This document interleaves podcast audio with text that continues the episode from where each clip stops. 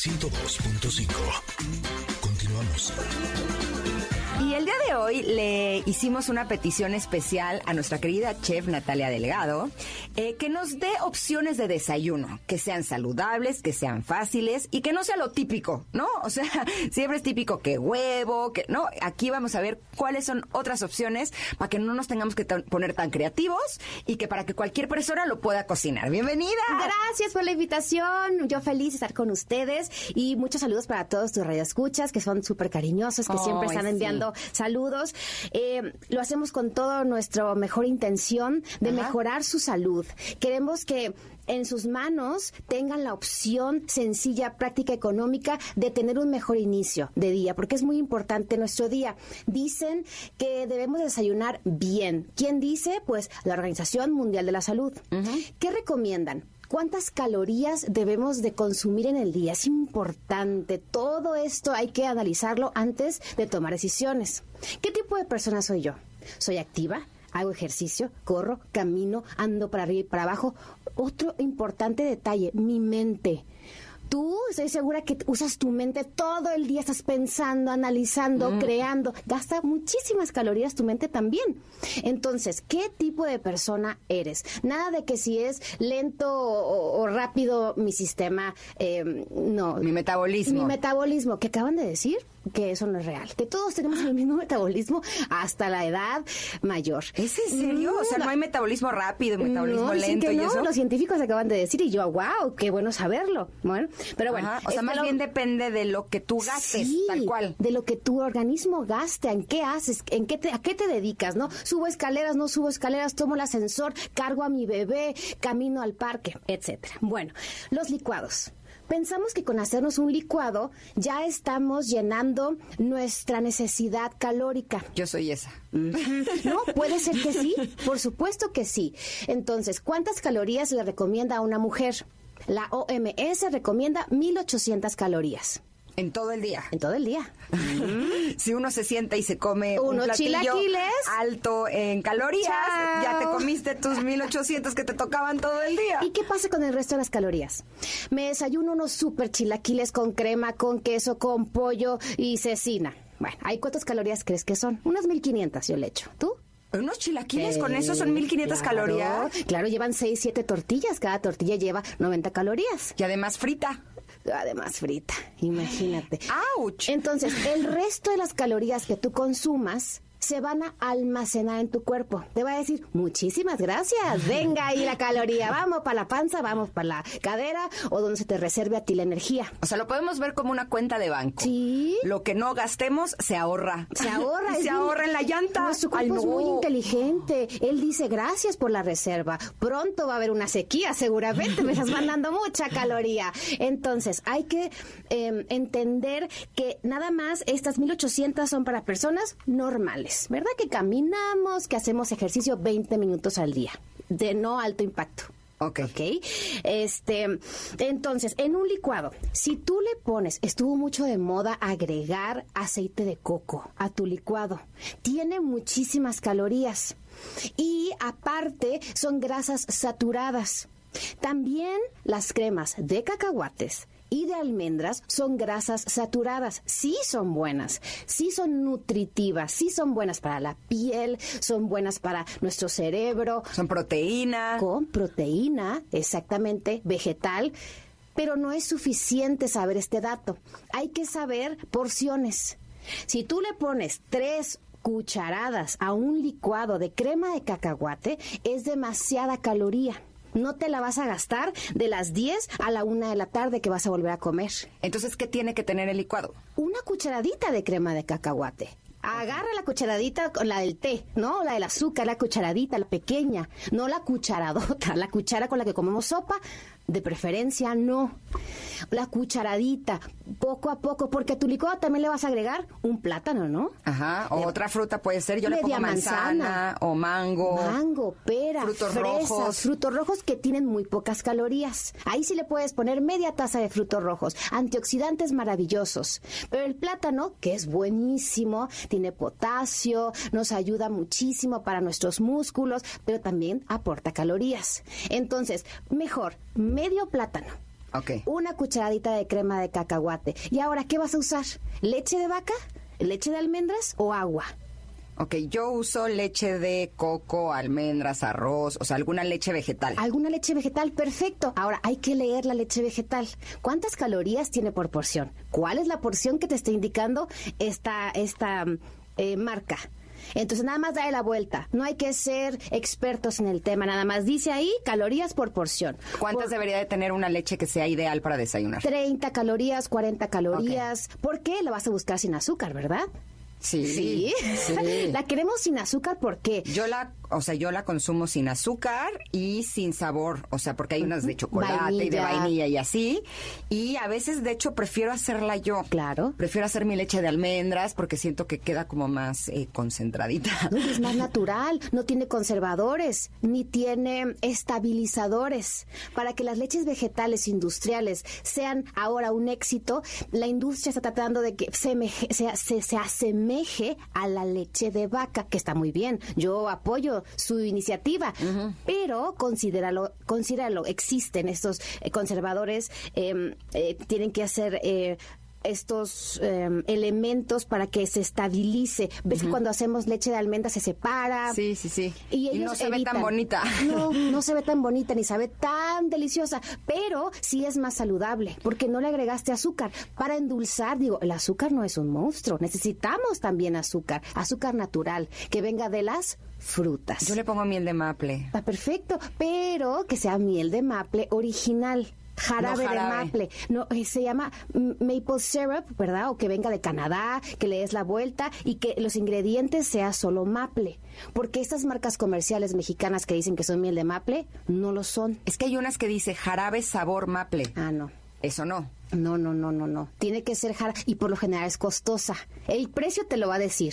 Si te cuesta 34 pesos, la miel de maple no es auténtica. Si te cuesta 300 pesos, sí, es costosa. La miel de agave la recomiendan. Sí, también. Todo en pequeñas porciones, ¿verdad? Apenas la están estudiando. A mí- Yo la uso, me parece buena, pero ¿sabes qué es buenísimo? Los dátiles. Ay, sí. ¿Es una maravilla? Y le da un sabor. Delicioso, Ingrid. ¿Cuántos dátiles le echamos? Uno. Ay. Sí, uno. Yo sí le echo como tres.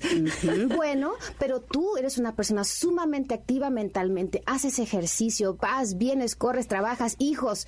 Tú vas a gastarte esos tres dátiles, estoy segurísima. Ok, ¿tú tienes recetas de leches eh, naturales Sí. hechas en tu Instagram? Sí, pueden visitar mi página. Tengo eh, mi Instagram, Chef Natalia Delgado. Ahí van a encontrar muchas recetas. También tengo mi canal de YouTube, donde van a encontrar cómo hacer leche de almendras, queso de almendras. Esa es una opción. Bueno, entonces los licuados ya nos quedó más o menos, ¿no? Podemos pasar al huevo. Me dice Natalia, ¿qué desayuno en lugar de huevo? Para poder dejar el huevo y tener una opción más saludable o libre de origen animal, ¿qué puedo hacer? ¿Sabes? El tofu. El tofu que es una maravilla, que es de soya y que no es eh, un elemento, un alimento procesado. No, porque la soya a veces tiene este estigma que no es saludable. Claro, la soya texturizada está muy alejada de la soya que la soya es una legumbre, es una verde, los edemames. Esa es la soya. Ok. Cuando vas al restaurante de comida japonesa, esa Ajá. es la soya original. Y de ahí se seca. Y cuando se seca, es el tipo lenteja, garbanzo seco, la hidratan, la cuecen y sale el tofu. Entonces realmente el proceso es muy, muy leve. Es muy es saludable. Esto que parece como un queso panela. Sí, pero que no sabe a nada. No sabe a nada, No sabe a ¿no? nada. No es agradable. Si lo van a comer así nada más, pues mejor no lo hagan. Tienes que sazonarlo. ¿Cómo podemos sazonar el tofu firme, de preferencia, que es la textura, O para que extra parezca firme. o extra firme, claro, y orgánico de preferencia? Y germinado, así. ya nos fuimos muy lejos. Van a decir qué exigentes. Te digo una cosa, en la tienda esa grandota donde venden cosas de a mucho, ahí, ahí lo- venden uno que es tofu extra firme, germinado, Delicioso. orgánico, súper rico y la verdad no es tan caro. O sea, si nos ponemos a pensar lo que invertimos muchas veces en carne, Claro. en jamón y demás, la verdad es que sí es una buena opción. Es el sustituto exactamente de la proteína en el mundo vegetal, el Es un ideal. empaque rojo. Exacto. Allá la marca, ¿no? De repente. No. no, no, no. Entonces, el tofu lo podemos condimentar con cúrcuma. La cúrcuma le va a dar el color amarillo del huevo, no le va a dar sabor. ¿Para cómo le vamos a dar sabor? Le puedes poner ajo en polvo, cebolla en polvo, sal, pimienta, le puedes poner hasta pimentón, paprika, un poquito de salsa de soya. Tienes que condimentar el tofu para eh, que se asimile el sabor al huevo. Entonces, también mm. puedes usar un poco de mantequilla vegana o mantequilla basada en plantas o vegetal, que también hay muchas. De hecho, las margarinas, eh, si tú las lees, le das la vuelta, trata de que sea la más saludable o la mejor opción, ¿no? Entonces. A la mexicana, claro. a mí me gusta hacerlo con el tenedor, con la parte de atrás, así, mm, mm, para que se quede como deshecho. Exacto. Y luego a la mexicana, tal cual, que su cebollita, que su chilito, que su tomatito, que su. Así. Hasta nopales le puedes agregar. Y gracias al color eh, del cúrcuma, que es amarillo, va a simular que es huevo. Eso no he hecho del mm, cúrcuma. ponle, ponle un poquito. Entonces el cerebro lo va a aceptar mucho mejor. Y le pones al lado, ¿por qué no? Unos chilaquiles y pasamos al tema de los chilaquiles. ¿Qué pero, habías dicho que los chilaquiles tenían 1500 calorías. Ah, pero podemos hacerlos saludables. ¿Por qué tienen 1500? ¿Por qué pueden llegar a tener? No todos, ¿eh? No todos. No todos los restaurantes eh, le agregan tanto ingrediente. Todo depende de qué ingredientes tenga. Pero por lo general se agregas crema, queso, eh, pechuga, carne y la fritura que tú mencionaste, que es muy importante porque el aceite, por ejemplo, es bastante, agrega bastantes em, calorías a nuestros platillos, a todos, aunque utilicemos una cucharadita. De hecho, el aceite es el producto en el mundo que más calorías tiene por menor porción. Mm. Entonces hay que usar poco aceite. El aceite de oliva extra virgen es una maravilla. Poco. El otro día agarré una charola eh, hice eh, como triangulitos de la tortilla, o sea, la hice como si fuera pizza, ¿se cuenta? O sea, la corté como si fuera pizza, las puse en una charolita, eh, le puse nada más un poquito de sal, ni siquiera le puse aceite ni nada, y las metí al horno a fuego bajito y se hicieron súper crunchy. Tenían un sabor tan rico, o sea, que de hecho las usamos para guacamole, como mm, totopos. Claro. Y también como chilaquiles. Encima le pusimos que su salsa, que sus frijoles, ¿no? Y Aguacate. Quedó delicioso. Claro. O sea, y de hecho mis hijos no se quejaron. Cuando ellos no se quejan es, que me salió muy bien. ya tienes éxito, exactamente. No soy buena chef. No, hombre, claro que lo eres. tienes muy buenas ideas. Sí, pero no soy tan buena. pero acabas de dar la respuesta. Esa es la respuesta correcta a unos chilaquiles saludables el hornearlos, el no utilizar aceite. Y otra importante eh, nota es la porción. ¿Cuántas tortillas pones por persona? Ay, no las conté. Hay que contarlas, Ingrid. Yo sé que suena un poco régimen, pero si tú vives con otra persona o vives solo, cuenta tus tortillas. Eh, son tres por persona. Si utilizas dos, mejor. Ya sé que parecen pocas, pero recuerda que cada tortilla tiene 96 calorías. Entonces vamos sumando 96 por 3, ya vamos casi con 300 calorías. ¿Qué le voy a poner? Aguacate, el aguacate maravilloso, pero ponle la mitad porque ahí también suman otras 120 calorías. La salsa, salsa de tomate, asado, con chile, todo eso va sumando a nuestro platillo. Claro que todas las opciones que dimos son saludables, pero hay que recordar pequeñas porciones. Máximo tres tortillas, las hacemos triangulitos como tú bien dijiste, las metemos a hornear. Les podemos poner un poquito de aceite a en atomizador. Okay. Aceite de oliva extra virgen, lo ponemos en una botellita y le hacemos como atomizador, ¿no? Así se llama. Sí, sí, sí. Eh, como el que usamos para el cabello. Em, entonces, con eso poquito le va a dar esa sensación tal vez de que están fritos. Si tal vez son baladares muy exigentes y que dicen, no, quiero chilaquiles auténticos, pues un poquito, ¿verdad? Que no es ni siquiera una cucharadita de aceite, comparación de lo que vas a usar para freírlos con fritura profunda.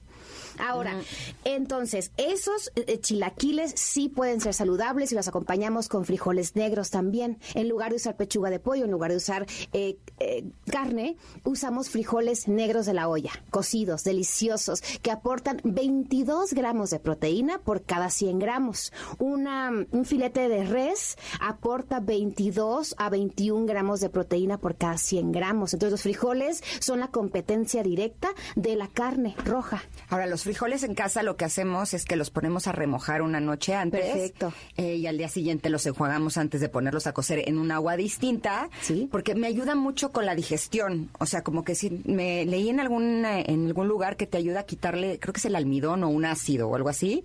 Y también se activa, ¿no? O sea, como que de esa manera también tiene más proteína. ¿Estoy en lo correcto? No más proteína, pero sí estás ayudando a que la capa externa de la leguminosa se suavice. Y así tú a la hora de digerir sea más sencillo. Entonces, muy buena opción. La noche anterior, dejar remojando los garbanzos, las lentejas. La lenteja es más suavecita. Yo creo que más bien puede ser para frijoles y para garbanzos que son tan duros. Y a veces decimos, ¡ay, me cayó súper pesado! Tengo muchos gases. Por eso dejan las legumbres.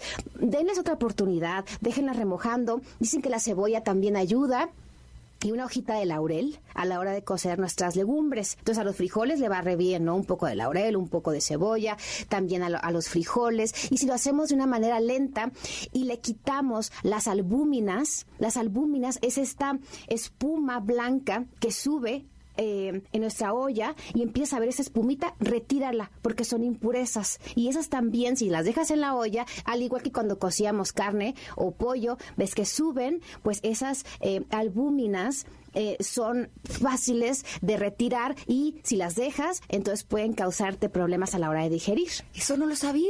Hay que estar atentos cuando empieza a hervir y ves esta espumita blanca, se las puedes quitar.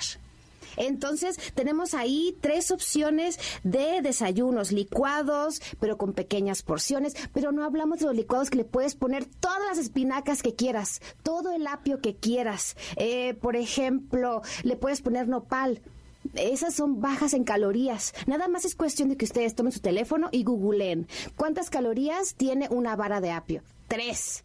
Nada. nada. O sea, es maravilloso. espinaca también, ha de tener uno. Uno. Entonces ponle dos tazas de espinacas, cuatro varas de apio, media, media manzana, ponle también media, medio nopal y ya tendrás un súper, súper eh, licuado. Y también es gracias a eso que vas a obtener tus eh, verduras del día, porque a veces andamos corriendo, el licuado es muy buena opción para eso, para poder obtener tu fibra y tus calorías en forma de vegetales al día. También podemos usar eh, polvo de proteína. Pero por supuesto, proteína. Ahora, hay que leer los ingredientes de la proteína, qué contiene, cómo está endulzada, mejor que no esté endulzada. Por lo general las endulzan para que tu paladar las acepte. Entonces, ¿qué puedes usar en lugar de proteína en polvo? Semillas, linaza, almendras, nueces, eh, chía, eh, semillas de hemp, que son buenísimas, que es el cáñamo. Ajá. Todas esas semillitas contienen mucha proteína. Puede ser tu propia proteína en casa. Pulveriza todas las semillitas y vas a tener una super proteína hecha en casa sin azúcar, ni aditamentos, ni ingredientes que te van a afectar. Buenísimo. ya nos diste grandes ideas. Estoy segura que nuestros conectores lo agradecen enormemente. Ay, ojalá que les eh, Exacto, porque son opciones nutritivas, saludables, fáciles, ricas, diferentes, ¿no? Ahora sí, que tenemos, tenemos de todo en un plato. Te agradecemos muchísimo que hayas estado con nosotras. Al contrario, Ingrid, muchas gracias. Un abrazo para todos ustedes y recuerden que siempre estoy para apoyarles en mi Instagram, Chef Natalia Delgado, con muchas recetas económicas, sencillas, saludables y que van a mejorar tu salud y el planeta. Y que son bien ricas. La verdad es que eh, muchas de ellas las pruebas y dices que sí parece, ¿no? De, pronto me comí unas setas al pastor. y Dije, te juro que parece que me estoy echando unos taquitos al pastor. Es mi receta estrella. Sí, ah, sí, mira, con razón. La verdad, mi receta y le quité, creo que 400 calorías, ¿no? Nada. Así las ahorro y me las puedo comer en un postre. Claro, chocolate. Mm. Tenemos que ser administradores de calorías. Muy buena, me encantó. Administradores de calorías. Vamos a un corte. Regresamos con mucho más. Esto es Ingrid y Tamara y estamos aquí en el 102.5. Regresamos. Es momento de una pausa. Ingrid y Tamara en MBS 102.5.